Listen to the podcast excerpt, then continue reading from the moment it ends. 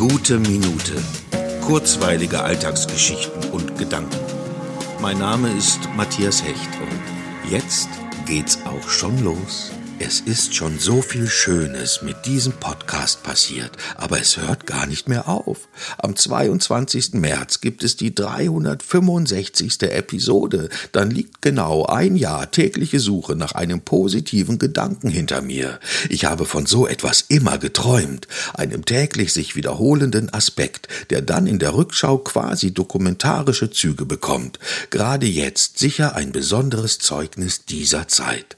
So gibt es passend passend zum Einjährigen alle Episoden des ersten Jahres in einer Sonderedition, ohne Vor- und Abspann und ohne die viel längeren Jubiläumsausgaben und auf Wunsch gerne mit einer persönlichen Begrüßung zu Beginn. Kasse 12 an Kasse 11 bitte.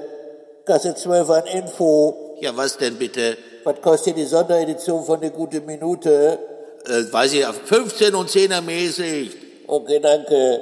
Ich würde mich freuen, wenn ihr diese für mich wirklich besondere Zäsur der guten Minute mit mir teilen möchtet.